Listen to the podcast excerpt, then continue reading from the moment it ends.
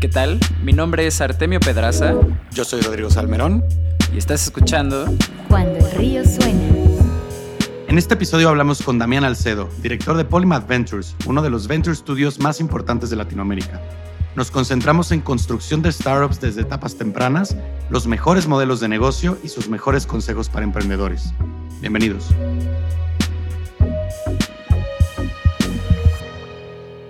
Cuando el río suena. Hola, ¿qué tal? Bienvenidos a todos a una edición más de Cuando el río suena, el podcast en el que invitamos a expertos y profesionales del mundo de la tecnología y de la innovación para que compartan con nosotros sus mejores insights y consejos con todos aquellos emprendedores que estamos buscando construir un negocio saludable de Internet o con tecnología e innovación en el núcleo. Me pone muy contento saludarlos el día de hoy. Me acompaña aquí como siempre, mi socio Rodrigo Salmerón. ¿Cómo estás, Ro? Muy bien, muy bien. ¿Cómo están todos? ¿Qué hay de nuevo? Un cafecito se está echando mientras, mientras nos acaricia el sol aquí en, en el corazón de la Roma, en Ciudad de México.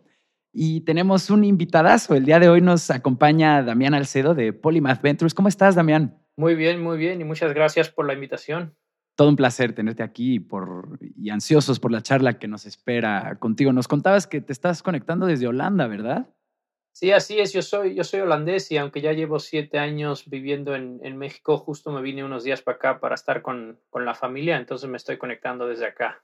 Fantástico, pues justo como decíamos, no nada como estar en casa. La gente que no conoce a Damián les cuento un poquito de él. Él es director de Polymath Ventures, eh, donde tiene una amplia experiencia como fundador de startups en Latinoamérica. Polymath no es ni una incubadora ni una firma de venture capital. Entra dentro de mm, la definición de un venture studio. Ahorita platicaremos un poco sobre qué es eso. También Damián es CEO o fue CEO y cofundador de CarMatch, un marketplace de vehículos que acabó la trayectoria de, de Damián en esa empresa en 2018 y también cofundador y CEO de Nido, un marketplace para rentar habitaciones, del que también tal vez platicaremos un poquito. Para comenzar, cuéntanos un poquito, Damián, ¿qué es lo que haces tú en Polymath Ventures eh, todos los días? ¿Cómo se ve un día en tu vida y cuál es tu papel como director? Perfecto, no, mira, yo al haber sido emprendedor y fundador antes de, juntarme a Polymath, pues dentro de Polymath mi rol eh, está muy enfocado a ayudar a nuestros founders y a sus ventures a ser exitosas, ¿no?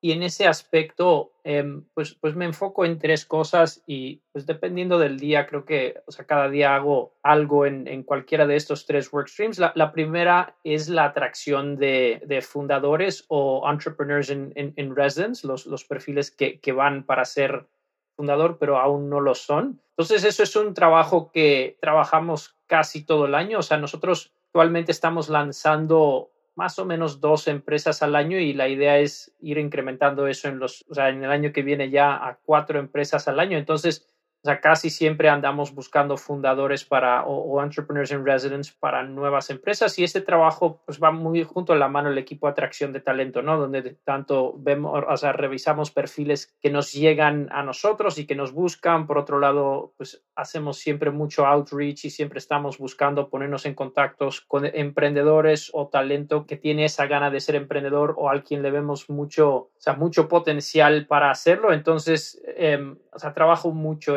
todo el año y, y cada semana y, y, cada día casi siempre hay algo que pasa en, en ese sentido, algo que, que, hay que hacer. Luego la, la, segunda parte, una vez que ya traemos este talento, pues yo hago el coaching de todos los emprendedores nuevos y de los entrepreneurs in residence que, que traímos. Entonces, eh, pues sí, también todos los días tengo llamadas con fundadores dentro de nuestro portafolio para ver dónde les puedo apoyar.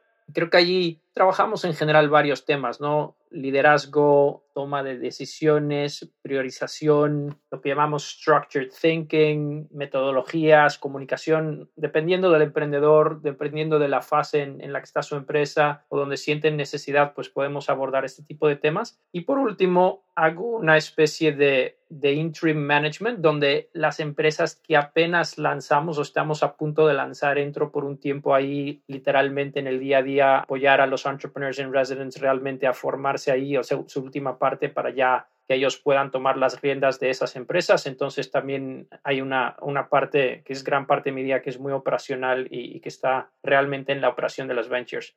qué completo, ¿no? Porque estás ahí desde buscando a los emprendedores, coachándolos, hasta trabajando al lado de ellos para asegurarte de que tengan éxito sus, sus startups. Te queríamos preguntar, ya mencionó Artemio al principio en la, en la introducción, un poco sobre cómo Polymath no es pues un venture capital tradicional, ¿no? Ni una incubadora tampoco. Entonces te queríamos preguntar de este acercamiento diferente del venture studio, ¿cómo funciona esto? Sí, claro, con mucho gusto. No, mira, yo creo que, o sea, y mencionas los otros dos actores que a veces se confunden o se pueden parecer mucho, que son el, los inversores o los VCs allí, por otro lado, las incubadoras. Entonces, o sea, un VC pues busca em, empresas en donde invertir o, hasta le llegan muchas empresas buscando capital, ¿no? Y, el VC eh, invierte ahí y dependiendo del VC pueden estar más o menos involucrado con la empresa, pero en general creo que sería justo decir que su mayor aportación es el capital y además de eso podrían aportar algunas cosas más, ¿no? Y en general las aportan y dependiendo del VC puede ser más o menos. Luego están las incubadoras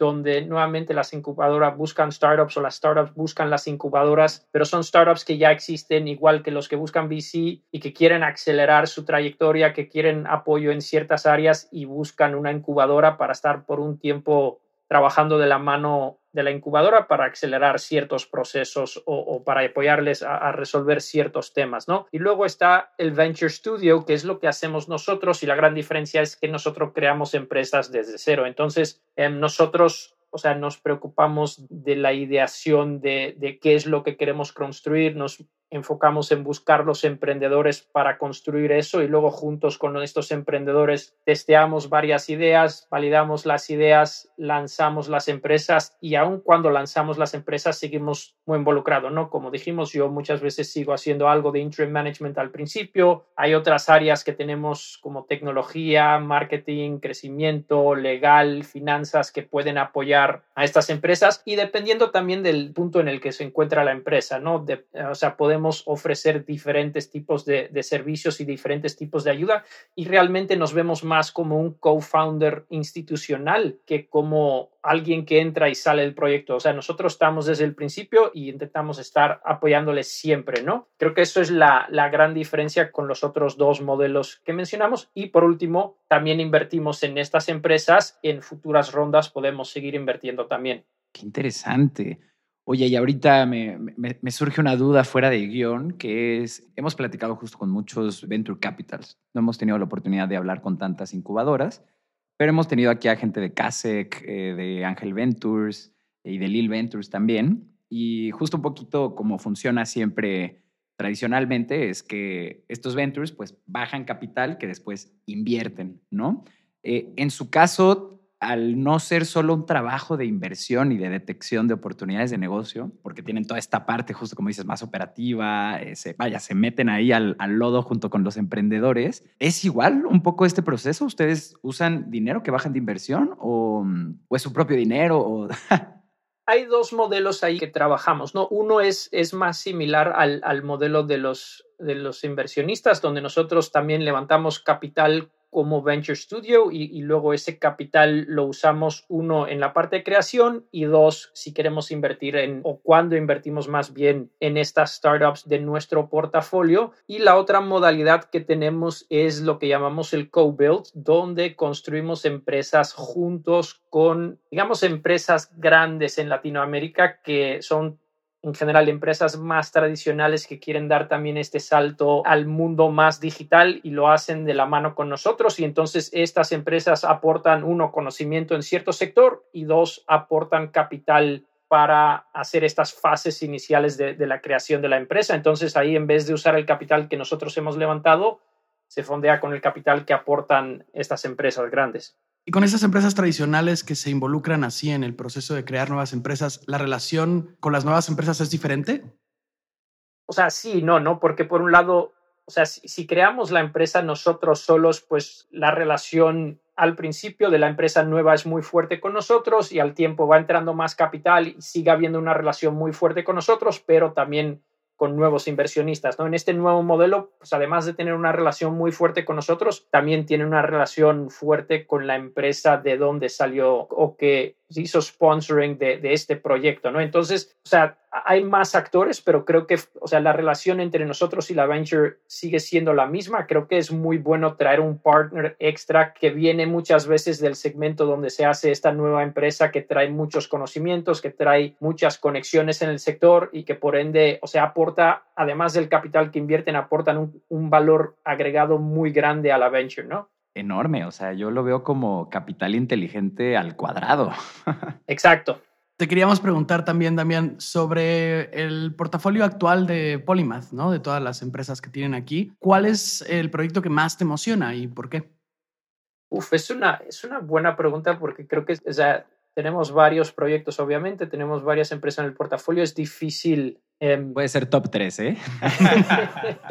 elegir un favorito entre ellos, pero creo que hay varios sectores que personalmente me interesan. O sea, obviamente veniendo de CarMax y haber eh, eh, estado en el sector de, de, automotive, pues creo que ese es un sector que siempre, o sea, he seguido y sigo mirando y por eso la empresa que tenemos ahí, Autolab, es una empresa que a mí me interesa mucho. Autolab es, es una empresa que, imagínate que en, Latinoamérica, si te le pasa algo a tu coche y lo tienes que reparar, en general tienes dos opciones, ¿no? Uno, vas con la agencia donde vas a tener buen servicio, bastante seguridad en la calidad que vas a recibir, pero vas a pagar un dineral por eso, ¿no? La otra opción que tienes está totalmente al otro lado del espectro y que vas al taller de la esquina donde pues probablemente el servicio no, no va a ser muy amigable y tampoco vas a tener mucha certeza de qué realmente le van a hacer a tu coche y qué tan bueno va a ser, ¿no? Pero el precio va a ser de lo más asequible, ¿no? Entonces, hay dos opciones que creemos que ni una ni otra es óptima para la clase media latinoamericana y ahí es donde entra Autolab que ofrece como un storefront donde tú puedes llevar tu coche o pueden pasar por tu coche, donde tienen toda la parte digital, donde antes de ir puedes pedir ya cotización, explicar el problema que tienes y luego una vez que ellos reciben el coche, ellos distribuyen el coche con talleres que conocen, que saben que tienen buena calidad, donde ellos mismos entregan las partes. Entonces, puedes tener el servicio y la experiencia que tendrías con la agencia o hasta mejor al ser todo digitalizado y al mismo tiempo un precio mucho más cercano al precio que tuvieras en el taller de la esquina, ¿no? Entonces creo que eso es, es un ejemplo muy claro donde podemos ofrecer algo que es mucho mejor que las opciones que hay ahora en el, en el mercado y creo que con el tamaño del, del mercado de automotive en, en, México, en Colombia, en toda Latinoamérica, o sea, la oportunidad aquí es gigante, entonces esto es una, es una empresa que, que a mí me fascina mucho. Creo que otra empresa que, creo que es súper interesante es, es Elenas. Elenas es un social e-commerce y,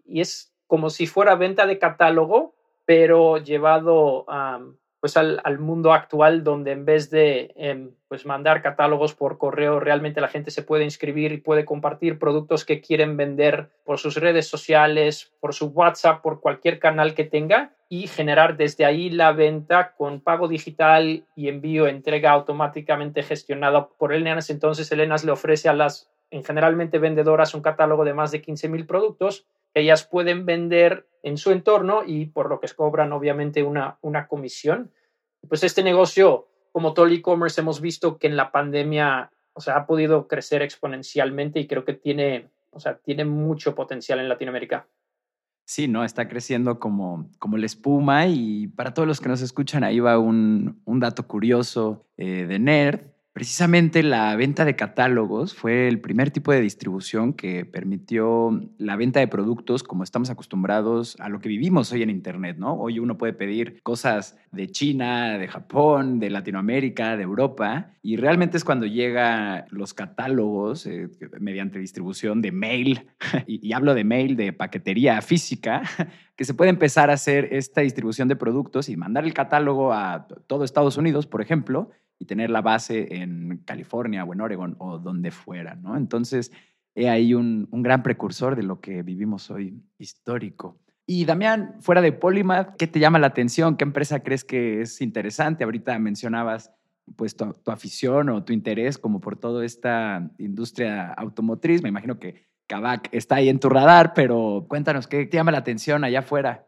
Yo creo que, digo, obviamente Kavak está en mi radar y conozco a Carlos, creo que, o sea, creo que les ha ido muy bien y creo que les va a ir mucho mejor todavía. Pero, o sea, yo creo que dos cosas que, que a mí me han, me han causado mucho interés en, en, lo que va de año. Creo que por un lado están eh, el e-commerce y los e-commerce aggregators, ¿no? Las empresas que compran los, los pequeños e-commerce y que tienen la intención de ser el, el agregador de, de, todas esas marcas eh, pequeñas. Creo que en, en la primera mitad del año hay por lo menos cuatro empresas en Latinoamérica que levantaron um, rondas considerables. Entonces creo que, que, que, es un mercado que se va a poner muy interesante y que me gusta seguir de, de cerca. Creo que otra cosa que veo es el delivery, ¿no? Y, y especialmente ese delivery súper rápido donde tanto empresas a nivel global como empresas en Latinoamérica han levantado rondas muy grandes en, en, los últimos meses y, que van a estar compitiendo muy duro en, en, en, Latinoamérica y creo que también es un mercado que, que me gusta seguir, donde, donde conozco algunas de las empresas y hablo frecuentemente con ellos y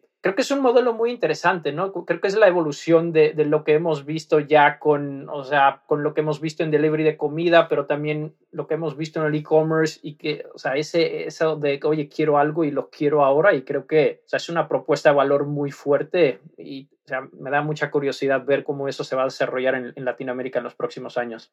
Y además con talento bien, bien poderoso, ¿no? Detrás de estas empresas. Bueno, por lo menos de, de servicios de última milla, aquí en el podcast ya tuvimos tanto a Marcos Detri de Muba como a Everton Viana de Cargamos. Y, y me encanta cómo ambos a full con la inteligencia artificial, a full con, pues, aprovechando o explotando como toda esta parte de la sharing economy. Realmente sí está bien interesante todo lo que está sucediendo. Estamos llegando a, al final de la primera mitad del programa. Les recuerdo a todas las personas que nos están escuchando que se suscriban en cuandoelriosuena.com a nuestra newsletter para recibir eh, una notificación cada que tengamos un nuevo capítulo. Siempre estamos entrevistando a gente emocionante, siempre tratando de ofrecerles el máximo valor a los emprendedores que están allá afuera. Así que si conocen a alguien que pudiera servirle este recurso, por favor, compártanlo con esa persona. Lo harán muy feliz a ella y, y a nosotros, por supuesto. Vámonos al intermedio. Estás escuchando Cuando el río suena, un podcast de conversaciones con agentes expertos y emprendedores del mundo digital. Tus anfitriones son Rodrigo Salmerón y Artemio Pedraza, fundadores del estudio de estrategias e interfaces digitales Acueducto. Para más información, visita cuandoelriosuena.com. Si encuentras valioso este podcast, por favor ayúdanos a compartirlo con un amigo o síguenos en Spotify o iTunes. Muchas gracias. Regresamos con Rodrigo y Artemio. ¿Qué tal? Estamos aquí de vuelta en Cuando el Río Suena con nuestro invitado especial de esta edición, Damián Alcedo. Y continuando con lo que queríamos preguntarte, Damián, leímos un poco sobre tu experiencia con Carmatch y queríamos preguntarte cómo es hacer un exit aquí en Latinoamérica. Entendemos que luego estas cosas tienen sus acuerdos de confidencialidad y no puedes profundizar mucho en el caso, pero lo que nos puedas contar, nosotros encantados. Sí, experiencia en general con el emprendimiento también, aprendizajes. no, o sea, yo creo que uno, yo creo que un, un éxito es una palabra muy, muy grande, pero digo, se, los voy explicando. Y por otro lado, o sea, creo que la, la experiencia en Carmatch fue, fue increíble, ¿no? De empezar literalmente desde cero aquí en, en Latinoamérica hace pues, ya como unos cinco años y haber poderlo crecido desde, desde cero a estar operando en cinco ciudades aquí en México con un equipo de más de, de 100 personas y, y una plataforma técnica bastante bien desarrollado, la verdad que fue un, o sea, para mí personal y para muchos en el equipo, ¿no? Porque digo, para mí personal fue crecimiento, o sea, exponencial y, y increíble desde, sí, casi estar solito al principio en la oficina a estar tan, con un equipo tan grande al final, pero creo que también para la gente que trabajó con nosotros, yo diría todo, o sea, casi todo el mundo, pero especialmente todos los de, los de middle management para arriba entraron crecieron con nosotros y después de CarMatch, o sea, todos ascendieron a, mejores posiciones en otras empresas, algunos son CEOs, otros son COOs, entonces creo que, o sea, poder tener esa experiencia de crecimiento es de lo mejor, creo yo, de, de la experiencia startup. Y además no solo para middle management para arriba, ¿no? O sea, habían muchos chicos que entraron con nosotros en el call center y, y que poco a poco pudieron ir creciendo y se hicieron gerentes de centros de operaciones, entonces creo que, o sea, una experiencia en general para todo el mundo con un crecimiento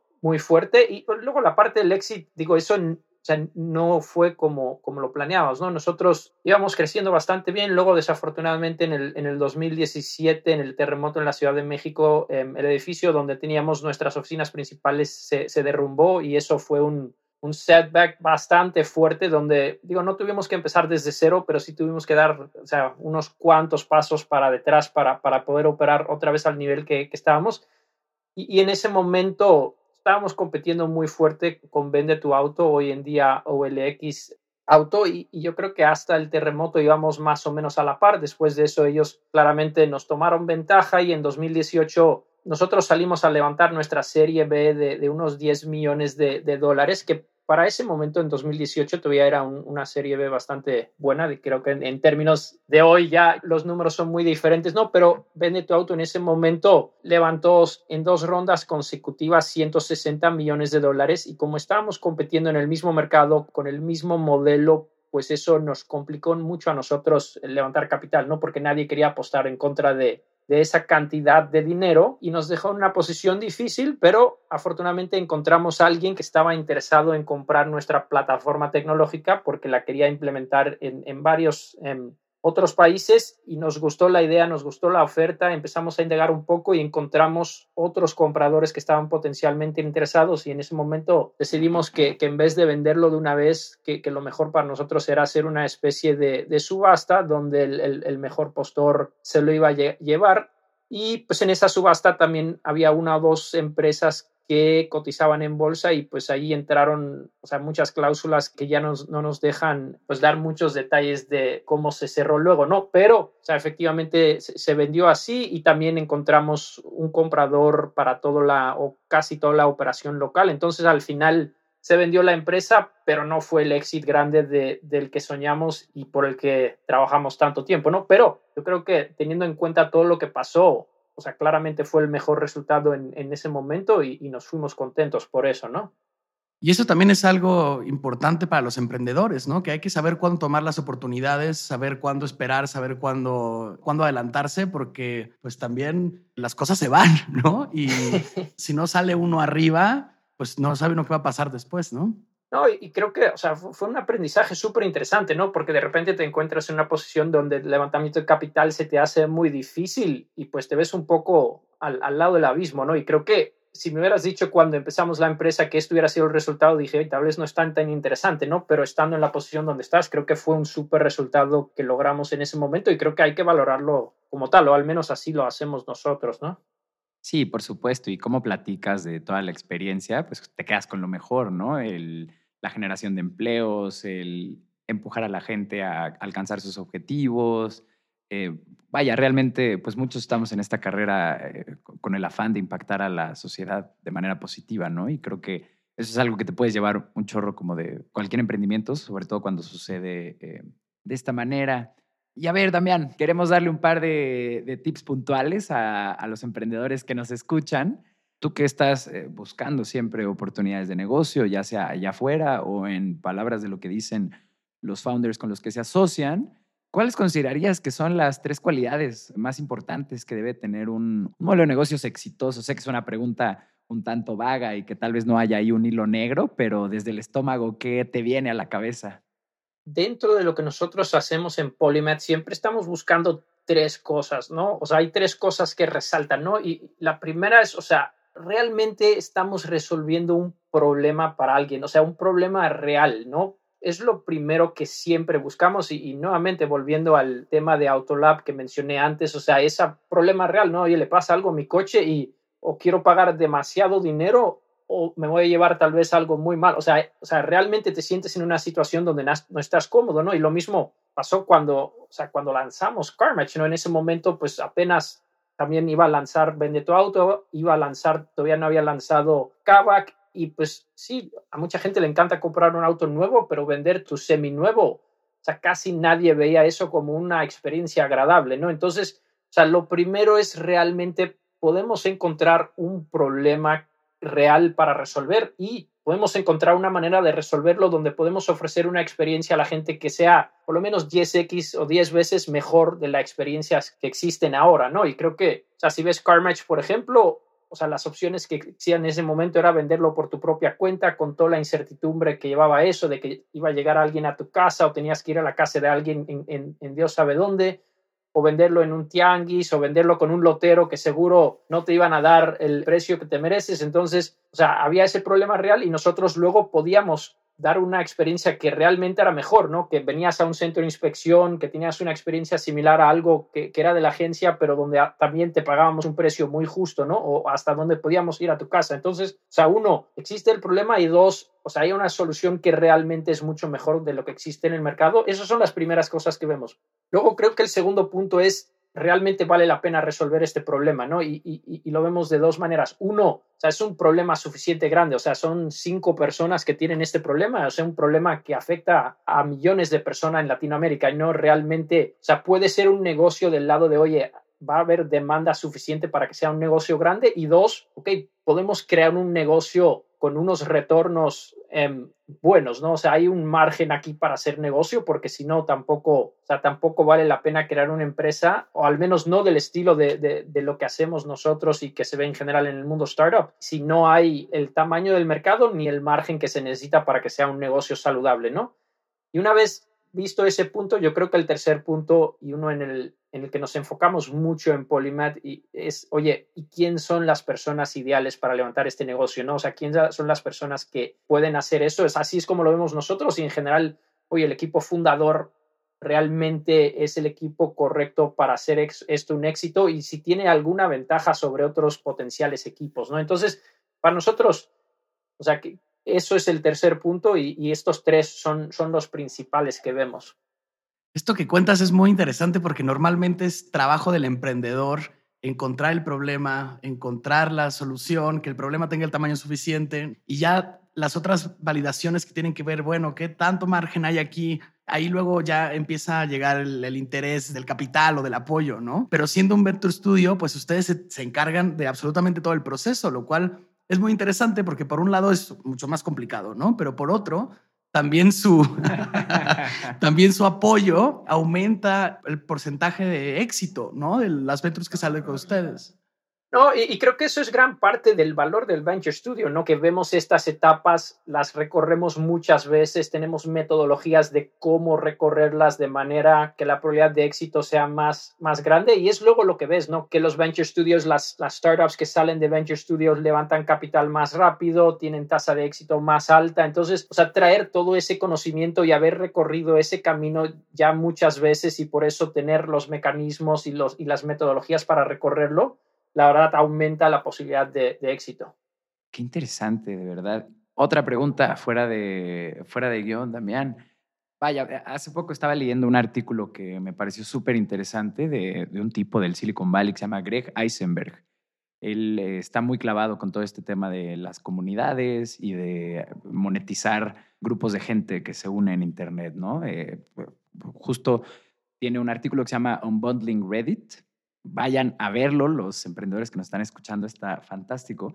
Y cuenta un poquito cómo él encuentra en Reddit oportunidades de negocio, ¿no? Él entra a subreddits que están en tendencia, con por lo menos 20 mil, 50 mil personas o usuarios activos, eh, se mete a escarbar, empieza a formar parte de esta comunidad, ¿no? A postear, a contestar comentarios, empieza a detectar qué es lo que más genera atracción en esa comunidad, cuáles son los problemas que comúnmente eh, pregunta la gente que tiene. Y a partir de esto, crean un producto en su estudio para, para dicha comunidad, ¿no? Y así han hecho millones y millones de dólares, porque se han metido a nichos como conductores de Uber que quieren consejos para pues, hacer más dinero en la plataforma, gente otaku, ¿no? Er, vaya, como se meten a todo este mundo de Reddit. Y pues un poco en, en Polymath, tú personalmente, ¿cómo encuentran estos problemas o, o estas oportunidades? No, creo que es súper interesante lo que mencionas de Reddit porque no lo, o sea, no, no, lo hemos hecho así, pero creo que el proceso es muy similar, ¿no? Y eso es que, o sea, identificamos un sector o una vertical donde creemos que, pueden ver oportunidades y, y, ahí justo hacemos lo mismo que tú cuentas, ¿no? Empezamos a entrevistar a personas, entrevistamos hasta más de 100 personas para entender, oye, o sea, cómo te mueves en este segmento, qué es lo que haces, cuáles son tus pain points, qué te gustaría resolver sintetizamos esa información y a base de eso empezamos a sacar conceptos de, oye, podríamos hacer esto, podríamos hacer esto, podríamos hacer esto, ¿no? Ya una vez que tenemos un grupo de conceptos, empezamos a ver cuáles creemos que tienen más potencial ya para esos que tienen más potencial empezamos a hacer pruebas para ver si realmente podría funcionar, ¿no? Pero todo empieza con lo que tú dices, ¿no? Meterte ahí en, en una comunidad, en un segmento y realmente hacer ese trabajo de acercarte a la gente, entrevistarlos, entender sus problemas, entender sus motivos y de ahí buscar, o sea, qué problemas, o sea, podríamos solucionar para esta gente, ¿no? reitera ya esta frase que llevamos mucho escuchando en el podcast, que es que hay que tener los oídos abiertos para el usuario todo el tiempo, ¿no? Que, que genuinamente ahí es donde está la respuesta. Justo, justo Manuel, Manuel Jiménez de, de Aflore, que forma parte de, de Polymath Ventures, nos dijo, con un ojo en la gente y con otro en los datos. totalmente, totalmente. Eh, te queríamos preguntar también, Damián, un poco más ya en el, en el ecosistema general de startups aquí en, en Latinoamérica si tuvieras una varita mágica, ¿qué cambiarías? ¿Qué te gustaría que fuese diferente? Yo creo que en Latinoamérica, pero creo que es algo en el, ecosistema de startups en general y creo que, o sea, la parte de inversión que va a mujeres emprendedoras, a founders em, femeninas, todavía va muy por detrás de la parte de la inversión que va a hombres, ¿no? O equipos mixtos. Entonces, creo que eso es algo que yo creo que tenemos que mejorar entre todos y, y digo, no es nada más por decirlo, digo, realmente lo vemos así en Polymath de hecho, en, en, Polymath el 40% de los founders de nuestras ventures está liderada por mujeres. Polymath mismo está liderado por una mujer y fundada por una mujer. Y creo que en general tenemos que mejorar eso. Y, luego hay datos interesantes acerca de eso y, el rendimiento de empresas lideradas por mujeres, que hasta es mejor que el rendimiento de, de empresas lideradas por hombres. ¿no? Entonces creo que o sea, no solo es algo que hay que mejorar pero que además es una oportunidad para tener un ecosistema mejor y tener mejores, mejores retornos en el, en el ecosistema. Claro, y ahí tenemos gente fantástica eh, abriendo cancha en ese frente. También vayan a escuchar el capítulo que tuvimos con Marta Cruz, la fundadora de NXTP Ventures, quien también tiene toda una agenda en la que está empoderando a mujeres, founders, en general mujeres que están en el ecosistema digital. Esta pregunta es de nuestras favoritas. Y con esta pregunta cerramos también el programa, eh, lo cual es una pena porque ha sido una conversación muy agradable. Pero, mm, pues, también ante los retos que enfrenta mm, Polymath y tú como, como director, en los próximos años, con lo que se viene, ¿qué te quita el sueño? Es una, es una buena pregunta y creo que en, en general o sea, digo, nosotros, como, como te dije, ¿no? Llevamos lanzando más o menos dos empresas al año. La idea es a partir del año que viene subir eso a cuatro empresas al año y obviamente para eso pues tenemos que generar más ideas y, lograr transformar eso empresas. Pero creo que esa parte somos, o sea, muy fuertes y digo, no, no digo que no hay nada que me preocupe ahí, pero digo, eso no me quita el sueño. Yo creo que lo que más me quita el sueño ahí es encontrar el talento correcto para llevar esas empresas, ¿no? Y aunque es algo que me quita el sueño, yo creo que con el crecimiento del ecosistema en, en, los últimos años, y lo comparo desde cuando yo empecé con Carmech hace cinco años, o sea, es, es, totalmente diferente al ecosistema, ¿no? La cantidad de empresas, no solo locales, pero empresas también extranjeras, grandes, que han llegado como, o sea, tipo Uber, de donde luego salen muchos emprendedores, pues eso hace que realmente cada vez haya más, más talento que, que tenga experiencia en este segmento que además tiene las ganas de emprender. Entonces, aunque es algo que me quita el sueño, o sea, cada vez lo veo, o más factible que, que logremos atraer ese talento al, gracias al crecimiento del ecosistema en general, ¿no? Fantástico, pues eh, toda la suerte del mundo. Yo también creo que este, que este ecosistema está explotando, reventando y creciendo pues a toda velocidad y sin frenos. Muchísimas gracias por tu tiempo, por los consejos, por todos los recorridos que nos diste a través de tu experiencia, Damián. Justo como dijo Rodrigo, fue una gran charla. Nos llevamos muchas cosas nosotros. Esperamos que toda la gente que nos escucha también. Y los invitamos a suscribirse a la newsletter del podcast en cuandoelriosuena.com para que les notifiquemos cada que tengamos un capítulo nuevo y si creen que este recurso pueda servirle a alguien que tenga un negocio de Internet, a alguien que esté en esta carrera de eh, levantar inversión, crear un negocio saludable de alto impacto, por favor compártanlo con esa persona porque es justo para ellos que está construido este espacio y esta comunidad. Eso es todo. Muchas gracias y nos vemos a la próxima.